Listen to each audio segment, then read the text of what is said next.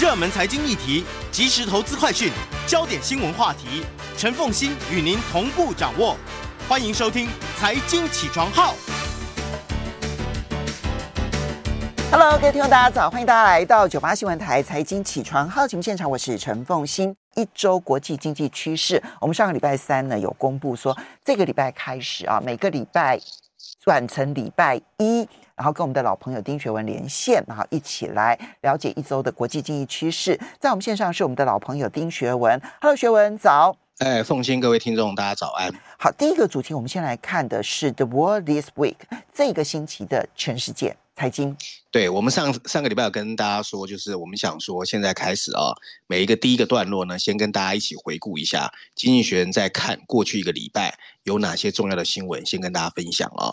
那通常它是在 content 的后面会有分政治跟财经两个板块啊。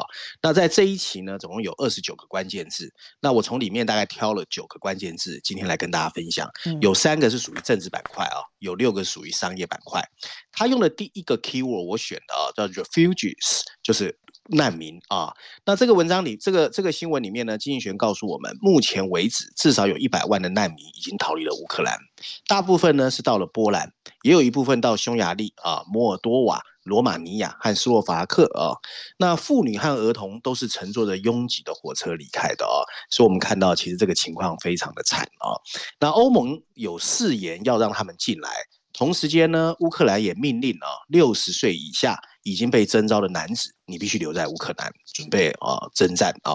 那第二个 keyword 呢，是一百四十一个国家谴责。那事实上，在联合国已经有一百四十一个国家谴责了普丁的入侵。除了俄罗斯本身之外，只有四个国家投反对票。那分别就是白俄罗斯、东非的厄立特里亚、北韩还有叙利亚。另外还有三十五个国家弃权。这里面包含了中国和印度。第三个 keyword 呢是 global warning 啊，全球变暖。政府间的气候变化专门委员会啊，在联合国叫 IPCC 发布了一份关于全球变暖影响的评估报告。新的报告其证实啊，我们现在在的世界真的正在恶化啊，就气候变化的状况，包括高温、暴雨、干旱和野火的发生频率都越来越高，而且季节的变化的这个频率哦，也整个打乱。最近呢，澳大利亚创纪录的这个降水哦，甚至导致了洪水，已经造成十三个人的死亡。受影响最严重的城市布里斯班，一周的降雨量七百九十毫米，相比之下，伦敦一年的降雨量只有六百九十毫米啊。第四个 keyword 是。呃，再过来跟呃商业有关、财经有关啊、哦。嗯、第四个 keyword 是 Russian companies，俄罗斯的企业。事实上啊，所谓的乌克兰战事发生之后，俄罗斯中央银行已经下令莫斯科证交所关闭，某些俄罗斯的企业在纽约证交所和 Nasdaq 的交易也被暂停，在伦敦交易所的俄罗斯股票更是暴跌，变得几乎一文不值。俄罗斯财政部决定动用主权财富基金的一百亿美元来支撑国内企业在国外的股票。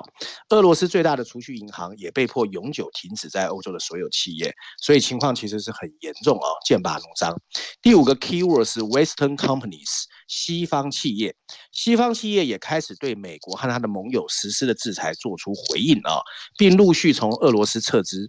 在俄罗斯经营了三十年后，英国石油 BP 正在出售它跟俄罗斯石油的股份啊，壳牌 Share 也终止了跟俄罗斯天然工业股份公司的 Joint Venture。Exxon Mobil 表示会撤回对俄罗斯石油和天然气的所有投资，而 Delta 这家公司也宣布不再进行任何的投资。除了能源公司之外，全球最大的航运公司马士基和 MSC 都暂停了对俄罗斯的服务。Apple 甚至表示不在俄罗斯销售 iPhone。嗯，第六个 keyword 是欧盟区啊。欧盟区二月份的年度通货膨胀达到了百分之五点八，连续四次创下纪录。能源价格比一年前高出百分之三十一点七。可大家要知道，欧盟有百分之三十到四十的天然气是依赖俄罗斯的。对。第七个到第九个 keyword 是跟某些企业有关。第一个是 Toshiba 啊，日本的东芝。日本的东芝呢，最近它的 CEO 又出人意料的辞职，可他上任不到一年，他的前一任是去年四月辞职的，因为企业的经营不善哦。那 Toshiba 表示啊，他会把公司一分为二啊，在某些时候就会提交给股东会。按照新的猜测，Toshiba 可能会面临一次私有化的竞标。第八个就是我们常常开视频会议的 Rooms 啊，Room 的最近呢收益令投资者失望。随着越来越多人放弃在家工放弃在家工作，回到办公室，这家视频会议公司正在应对销售急剧放慢。在截至一月三十一号的前三个月啊，收入同比。增长百分之二十一，可是去年是百分之一百九十一。从二零二零年达到峰值以来，它的股价已经下跌四分之三。最后一个啊，可能在英国读过书人比较清楚，叫 Waterstones，它是英国最大的书商。他最近决定收购啊，专门经营学术机构的独立连锁车，呃，连锁书店叫 Blackwell 啊。他在牛津的旗舰店，从一八七九年以来一直是牛津为牛津大学服务。那最近呢，因为疫情呢，隔离封锁，可是很奇怪，英国销售的印刷图书销量达到了二点一二亿册，是十年以来的最高水平。真好哎，英国是怎么做到的？我真是好奇。嗯，对，蛮特别的哈。嗯、呃，对，而且这件事情你知道，嗯，其实就长期的未来来讲，多么多么重要，对不对？哈，台湾的出版界一定会非常非常的羡慕。嗯、好，这个是嗯，The World This Week 啊，那你从政治或者经济的角度，然后去看几个关键字，你会发现几个重点啊。你在抓重点的时候，其实更加容易。好，接下来我们就进入这个嗯，Cover Story 哈。然后你这一期的 Cover Story 里头，你要特别挑一个。经济冲突的新时代这个角度，我应该这样说，因为现在这个俄罗斯的战事，我想是全世界现在最关心的。那这次经济学人也史无前例哦，做了很大的改变。首先呢，在封面设计上哦，大家可以看到这一次没有任何文字哦，经济学人只放了一个经济学人的 logo，没有任何文字的补充说明。可是你可以一目了然知道，这是一本围绕乌克兰危机的杂志内容。他特意用乌克兰的蓝黄两色，然后中间渗出的鲜血。表达他对这个战事的后续担忧。可是凤西，你知道吗？在这本杂志里面有十六篇文章，围绕封面故事，然后里面分三个层面啊，其中七篇呢是跟政治层面有关。那这个呢，除了序论第一篇十七页、二十二页的 briefing 专文，它甚至在欧洲板块、美国板块、中国板块、亚洲板块的专栏板块啊，像什么茶馆啊、菩提树啊、Lexington。总共都在用政治角度在分析这件事。另外，在财经层面有八篇啊，除了序论第二篇，呃，还有所谓的 briefing 专文第十九页之外，另外在财经板块三篇，商业板块三篇，是以财经的角度啊在讲这件事情。最后，他还在绪论第三篇，用通货膨胀的角度去提醒央行要怎么应对俄罗斯的战役啊。那我是试着把这十六篇整合在一起。然后是跟大家尽量把内容整给大家看，但是比较 focus 在第啊第二部分嘛，财经板块的八篇文章里面啊。我们先从政治角度哦，对，很重。我先从政治角度，跟简单跟大家说一下，经济学在政治角度里面啊，认为啊，大家可能都认为，如果第一个礼拜这个战事就可以结束就好了。不过呢，这个俄罗斯总统看起来不会这么轻易就退出。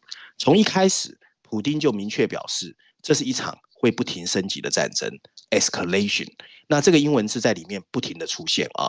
那如果是在医学界人就知道，这有点像抗生素的升级治疗啊，就代表说它会不停的。这是一个非常隐晦，可是暗示啊后面会越来越加重的一种医学用词。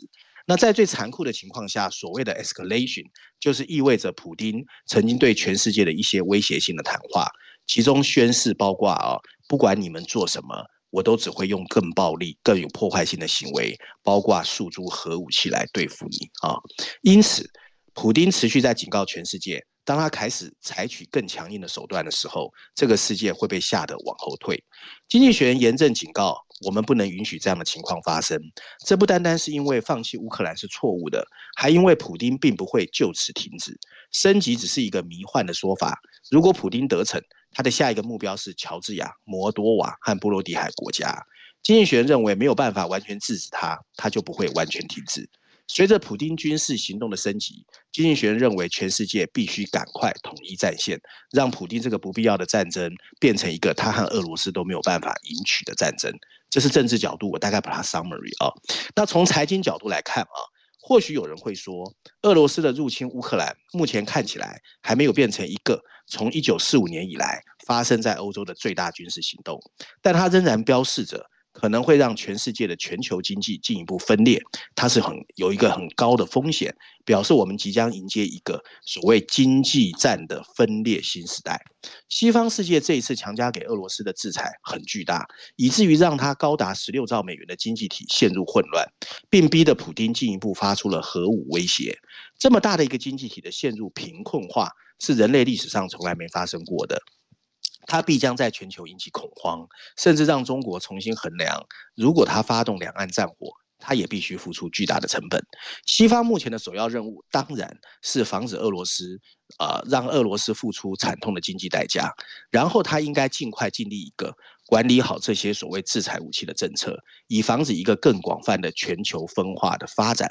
二月二十六号。当俄罗斯这个全球第十一大的经济体被宣布受到制裁，它的货币卢比一下子进入狂跌，借由把西方企业和俄罗斯金融机构往来定为非法，并把他们的全球从全球支付系统 SWIFT 逐出，跨境资金的流动已经受到阻碍。针对俄罗斯央行的行动，则让他六六千三百亿美元的外汇存底没有办法动用，信心已经一夕之间蒸发。随着资本的外逃，卢布今年以来已经下跌百分之二十八，而且进一步刺激通货膨胀的飙升。俄罗斯股票的境外交易下跌了九成以上，跨国企业已经开始纷纷离开俄罗斯。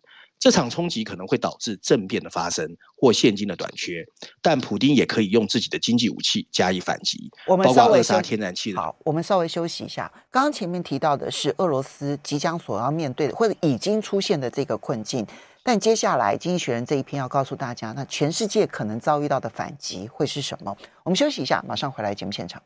欢迎大家回到九八新闻台财经起床号节目现场，我是陈凤欣，在我们现场的是我们的老朋友，呃，在我们线上是我们的老朋友丁学文，也非常欢迎 YouTube 的朋友们一起来收看直播。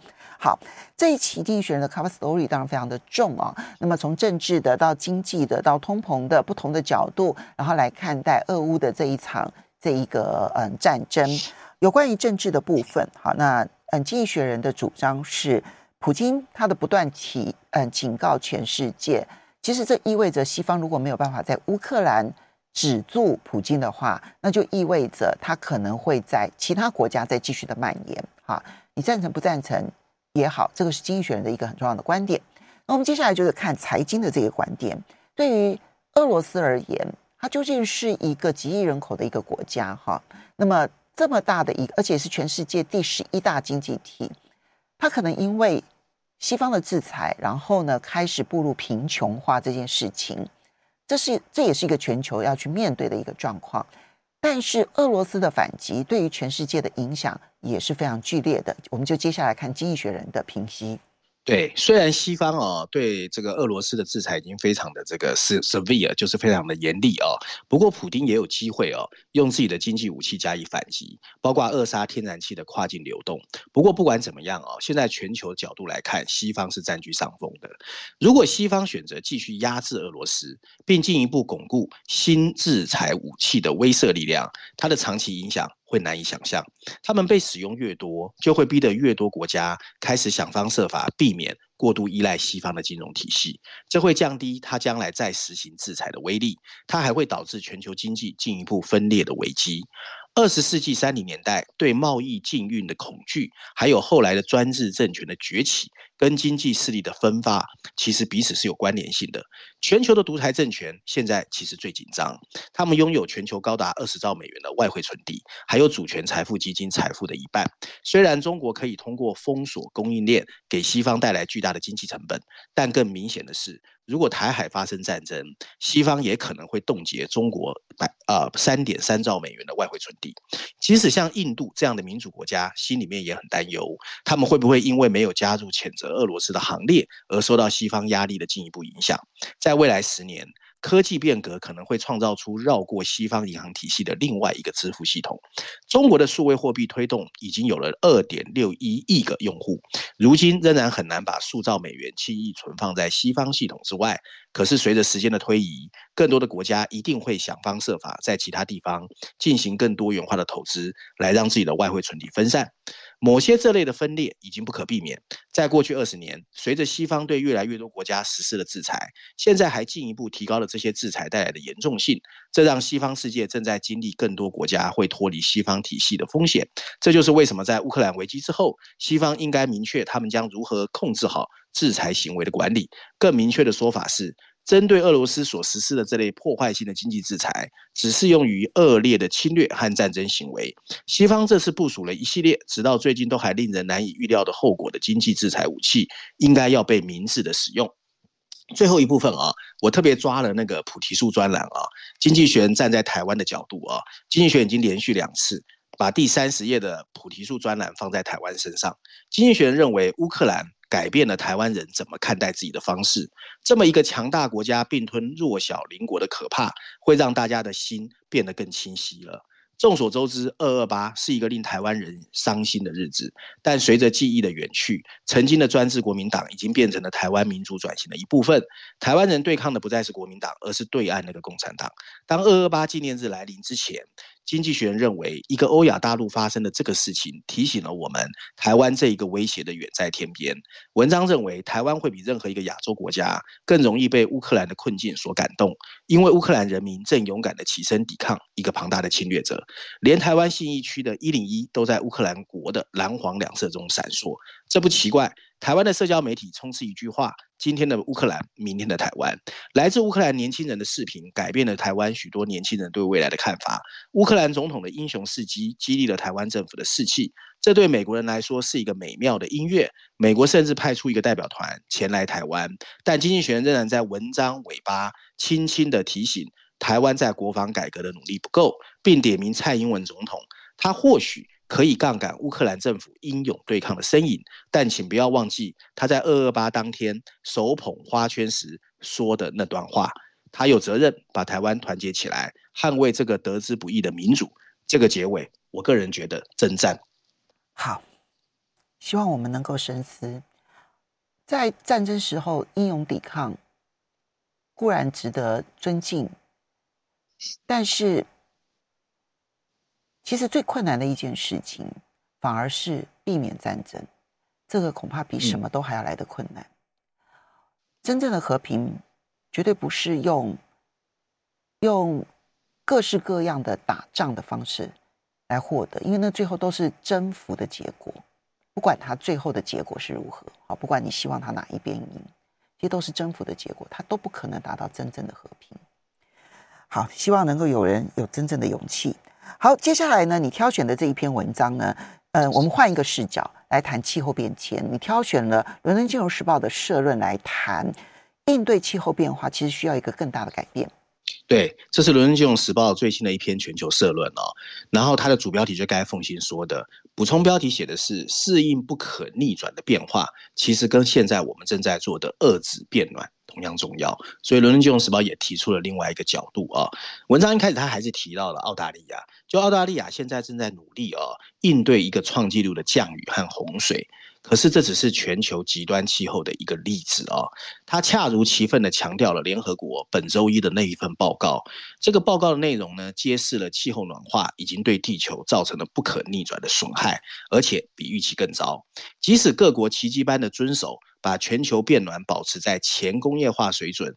一点五个摄氏度的承诺，但一些后果显然已经没有办法避免，这就需要在应对气候做出重大的改变。虽然努力减少碳排放是个根本，但现在同样要把另外一个重点放在我们必须适应一些已经不可避免的现实情况。一些这因为这些情况现在已经达成。一份由政府间气候变化专门委员会啊简写叫 IPCC，他写的最近一个报告啊，就用一个非常呃强硬的措辞。做出了结论，和今天俄罗斯正在对乌克兰发动的这场毫无意义的战争相比，似乎听起来距离我们很遥远，而且是一个漠视言论。但发生在欧洲领土上这个自二十世纪以来没有出现过的战火场景，和要求在西方恢复化石燃料开采的呼声一样，其实都是一个时代倒退的讽刺。从长远来看，减少欧洲对俄罗斯能源的依赖是一个关键，但确保能源足够和应对气候变化之间不应该存在努力的差别。为了保护这两者，政府必须加倍努力，促进再生能源的发展。从短期来看，一个最令人不舒服的事实就是，西方国家可能会被迫更近距离地寻找石油和天然气的来源。对，它的目的不过就是为了让。这个城市的灯还有企业能够继续营运，并避免政治和经济上的不稳定。但正是因为许多国家在摆脱肮脏能源的既定习惯改不了，只停留在口头承诺。如果他们不尝试在长期上打破这种情况，更多的地缘政治风险、更多的不稳定，以及最终更多的军事冲突难以避免。根据 IPCC 的报告，这不仅仅是因为全球现在有百分之四十的人口，或者说三十六亿人，仍然生活在应对气候变化非常脆弱的国家或领土中，还因为只要一点点的温度升高，就会引发重大的生命危险。这一点都不奇怪，越贫穷国家的人越容易受到伤害。一种极端的气候变化就有可能引发大规模的移民，这是一个很现实的前景。正如疫情期间证明的那样，相比于只照顾自身的利益，富裕国家必须明白，帮助别人也很重要。可是这需要钱。IPCC 试图回避哦，像损失或损害这一类的用法，这是一个充满政治色彩的术语，意味着富裕国家应该为历史排放造成的损害向贫穷国家支付费用。以美国为首的国家大力反对气候变化损害补偿的概念，预计这个问题会成为今年晚些时候在埃及举行的所谓缔约国峰会的谈判重点。无论如何。富裕国家需要兑现已经做出的承诺。二零零九年，他们承诺到二零二零年要支付一千亿美元的公共和私人气候融资，用于相对贫穷的国家。可是迄今为止没有实现。从长远来看，只说不做只会推高未来的成本。文章最后一段提到，如何花钱也很关键。就像街头巷尾说的。迄今为止，气候金融绝大多数集中在缓解，而不是适应。这意味着我们要努力减少排放，遏制全球变暖的速度。尽管这很重要，但我们需要更多的钱去应对已经发生的气候变化。这包括加强沿海防御，还有预警系统，提高城市的用水效率，更好的、更好的控制虫害，或推广碳封存跟储能的发展。这些具体步骤现在就要开始，否则一定会太晚。这当然是很重要，但《伦敦金融时报》其实在这一篇里头还没有特别的去谈俄罗斯跟乌克兰的战争之后，欧洲如果要减少对于俄罗斯天然气跟能源相关的依赖，他们现在这一条路可能走得更艰辛，对不对？哈，这是第一个部分。嗯，然后第。然后第二个部分，他所点出来的就是，其实其实西方啊这些有钱的国家，他们他们如果真的想要倡议的话。他们必须先自己负起道德责任来，那就是他们必须要把他们所造成的这个气候的大气当中的这个碳排放量存量这件事情，他必须要付款，他必须要付钱，他必须要付给那一些这种气候脆弱地区的那些国家的人民，三十六亿人，但到目前为止，没有任何一个国家愿意做这件事情，一个都没有。对啊，避而不谈。对啊。所以，当他们在指责别人做的不够努力的时候，那你们自己所享受过的那一个碳排放的时代，你们不肯去付出代价。我觉得这一点其实，所以批评来批评去的结果，就是这个这个世界不会有真正的进步。好，那我们要稍微休息一下，等一下回来之后呢，呃，你要特别挑选《经济学人》这一篇谈战争与代价，对不对？好，我们稍微休息一下，没错，马上回来节目现场喽。欢迎大家回到九八新闻台财经起床号节目现场，我是陈凤欣，在我们线上是我们的老朋友丁学文，也非常欢迎 YouTube 的朋友们一起来收看直播。好，我们来看一下《经济学人》来谈战争与代代价，谈俄罗斯这一场战争，其实对于是只有俄罗斯央行吗？还是各国央行的影响？各国央行，其实我觉得啊，经济学人把这篇文章放在序论第三篇，它是整个十六篇文章里面的一个系列的一部分啊，是非常巧妙的。因为大家不要忘记，如果俄乌没发生战争，我们今年最烦恼的是通货膨胀。嗯，所以他在这一篇又拉回来跟我们说，我们要怎么在战争还在继续的同时去关注通货膨胀。他的标题直接就是该凤馨说到的 “War and the Price”，战争跟代价。补充标题写的是。他直接破题哦，他说各国央行应该忽视不断飙升的能源成本，不要管它了。但必须要非常严肃的针对你自己国家正在激增的通货膨胀做好对抗的准备啊。那文章内容他直接说，乌克兰战争已经导致欧洲天然气价格翻倍，油价飙升到每桶一百一十五美元以上，这当然加剧了全球央行面对通货膨胀的困扰，后续必定还会出现更多的痛苦。西方能源巨头正在撤离俄罗斯。制裁正对俄罗斯的商品出口造成严重的破坏。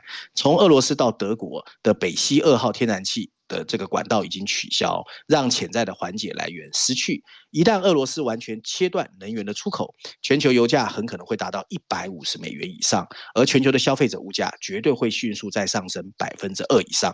按照传统的说法。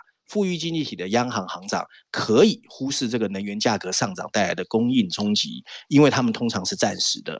政策制定者如果忽视这个经验法则，往往会让事情更糟糕。我们回头看二零零八年和二零一一年的时候，欧洲央行 ECB 就是因为错估了供应方面的因素，提早提高利率，结果整个欧盟地区的经济大衰退。但今天的冲击是在通货膨胀已经很高的时候再发生。对，全球央行行长开始担心物价会产生一个自我螺旋上升的动能，他们会忍不住想起一九七三年的能源危机，当时的赎罪日战争导致了石油的禁运和物价的飙升，最后让严重的通货膨胀问题更加恶化。担心二十世纪七零年代的情况是正确的，但想对应昂贵的能源问题，避免不必要的经济崩溃，真的很困难。值得庆幸的是啊，尽管公众对未来一年的通货膨胀预期很高，不过长期的通货膨胀预期目标现在看起来还稳定啊。这表明我们应该可以继续遵循这一个由供应端冲击的标准方法，不需要过度解读这波由能源短缺带来的冲击。与此同时，决策者必须警惕一个相反的错误：更昂贵的能源会导致经济增长的放慢，尤其在欧洲这么一个严重依赖俄罗斯天然气的地区，必须政策的持续宽松有必要性。按照美国在疫情期间的经历和二十世纪七零年代的历史表明，在供应中断时，你再去给太多的纾困刺激，不但愚蠢，而且会导致经济太热。正确的方法应该是保持国内物价压力的关注，薪资增长和核心通货膨胀是值得关注的指标。在美国，薪资水准已经比一年前高了百分之五点七，核心通货膨胀大约是高了百分之五点二。美国联准会应该在二零二二年大幅提高利率。在欧元区。尽管百分之二点七的核心通货膨胀率很高，但由于薪资还没有开始上涨，相关争论还可以控制。除非就业市场开始疲软，否则在二零二二年选择以乌克兰战火开始前预期的速度提高利率是正确的。英格兰银行也应该这样。文章最后提到啊，尽管全球央行行长还不应该重定他们的利率管理计划，但他们可能需要降低缩减资产负债表的企图心。这是因为随着制裁的生效，全球金融体系可能需要更大的支持，因为它就会剧烈波动。离岸的美元融资已经出现压力，这意味着各国开始向美国联准会拆借美元。在欧洲，随着能源价格的飙升，开始挤压经济增长，对主权债务的可持续性担忧可能会再次浮出水面。意大利在这两方面都很糟糕。在疫情期间，欧元区受益着欧洲央行采取的隐性正负债务共同化，创造了表象的金融团结。在这个能源危机中，央行也需要用同样态度支持那些相对脆弱的国家。所以升息还是必要的，但是。对，经济学人所点出来的第二个问题就是缩表的速度可能不要想象的那么快。可是，嗯，他这里面点出来的那个流动性危机，因为全世界因为这一次的制裁，其实你会让很多国家的央行开始觉得有警觉，我的资金可能要有所重新的调整，我要搬到一些至少从我的角度来看，可能我认为不会不会被你冻结的地方。不管我做了哪些事情，其实其实其实这本杂志哦，跟这篇文章有一个呼应，在财经板块第三篇，它其实讲的就是新兴市场啦。因为钱开始避险往美国走，所以呢，新兴市场的资本外流是很严重的。是，所以新兴市场是很糟糕的。可是还有就是未来的一个长期的流动性危机啊，听起来有一个流动性危机正在兴起当中。当然喽，当然了，嗯，小心这个流动性危机。对很多的市场可能都会产生很大的冲击，但我们现在还不晓得。宋鑫，嗯，昨天不是台湾的金融机构已经在宣布承认自己的不曝险单位了吗？对，这都是流动性危机啊，嗯、对不对？你就要出来扛啊！你出来扛，你要让那个一般的投资人不要恐慌啊，因为一旦让位给恐慌，那问题更严重哎、欸。好，所以有这个通膨的恐慌，其实也有流动性危机的恐慌。这两个恐慌要控制住，光是恐慌要控制住，本身就是一个重要的课题。好，接下来我们最后这一篇呢，就是嗯，经济学人这一另外一个恐慌，另外一个更大的恐慌。我们来看一下经济学人这一期谈在谈中国大陆的房地产危机。对，而且他下的标题哦很耸动，他的标题是 The Other Crisis，另一个危机。刚开始我以为又有什么我不知道的事，结果他是说哈，我们前阵子关心的是呃中国房地产的离岸。债券的危机，那最近其实我们可能比较没有关心中国，它其实很多在国内的债务也开始暴雷了，嗯啊，那它的补充标题写的是中国正在努力防止房地产市场的混乱，可是随着违约的升级，另外一个在中国境内的危机，也就是债券违约啊，可能会反过来影响全球的经济啊。他为什么这么说？其实他前面啊，因为时间不够，我简单。因为这篇文章很大，所以我简单跟各位说就好。他前面只是告诉大家，其实为什么过去十年中国的房地产会涨得那么凶，很大的原因是因为呃无止无尽的宽松的信贷哦，那让地方政府、房地产开发商甚至买房子的人都非常的 happy。可是呢，现在看到的景象已经完全不同了，因为习近平担心债务违约和无法维持的债务累积，他开始有三条红线，这个我们在节目中也谈过。那三条红线确实让中国的房地产市场就有点跑跑掉了。那因为影响以现在的影响越来越大，甚至超过了离岸债券的市场，有一些地方的建设已经停滞，一些开发商现在正在出售资产弥补现金流，更多的人停止购买土地，这导致地方政府啊一月份标售的地块价值。同比下降了百分之七十二，很多城市的房价也在下跌，这让大家在售楼处看到的情况截然不同。目前还不知道啊，中国的中央政府会不会坚持三条红线？如果他们真的这么做了，房地产市场一定会进行重大的调整，来满足家庭对住房的实际需求。那随着泡沫的破裂啊，它的影响正在波及中国经济，所以最近公布了一个新的 GDP 增长，二零二二年是百分之五点五，它是二十年以来的最低啊。那北京的决策者想要避免灾难，经济学建议三个方式。第一个，他们必须确保离岸违约不会失控，因为这会导致中国的发行人没有办法再进入境外的债券市场。第二个任务是要确保这些房地产企业可以继续盖房子，家庭愿意继续买房子，这对中国的经济成长很重要。第三个最艰巨的挑战是要有一个长期的计划，否则中国的房地产紊乱会影响全球经济，还有全球市场未来十年的一个走向啊。那文章最后当然还提到要供给侧改革啦，因为现在的房子真的盖太多了。对，也就是说呢，所有中国人都哎，对，大概是这样。好，这个呢，可以我们谨记在心。我觉得今年上半年会是一个拆解炸弹最重要的关键时刻，我们也可以继续观察了。要非常谢谢学文，也要非常谢谢大家的收听收看，谢谢。